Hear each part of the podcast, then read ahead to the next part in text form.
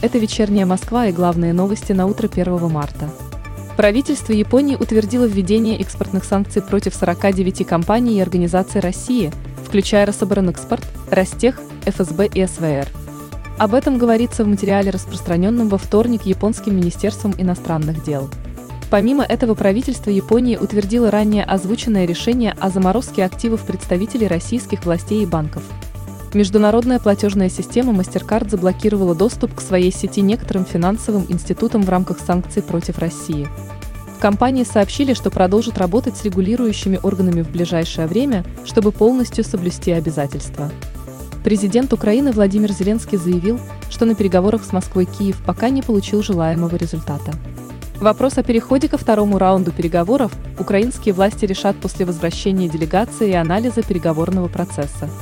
Видеозапись обращения украинского лидера была опубликована ночью в телеграм-канале его офиса.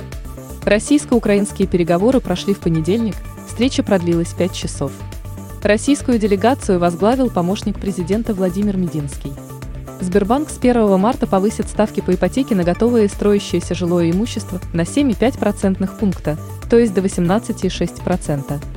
Клиенты организации могут снизить ставку по ипотеке, если оформят сделку в электронном виде. Также снижение ожидается при первоначальном взносе от 20% и при подтверждении дохода выпиской из Пенсионного фонда России. Самой читаемой московской новостью утром 1 марта по версии новостного агрегатора СМИ-2 стало сообщение о том, что пассажиры общественного транспорта столиц смогут сэкономить 10 рублей за поездку при оплате смартфоном по карте МИР.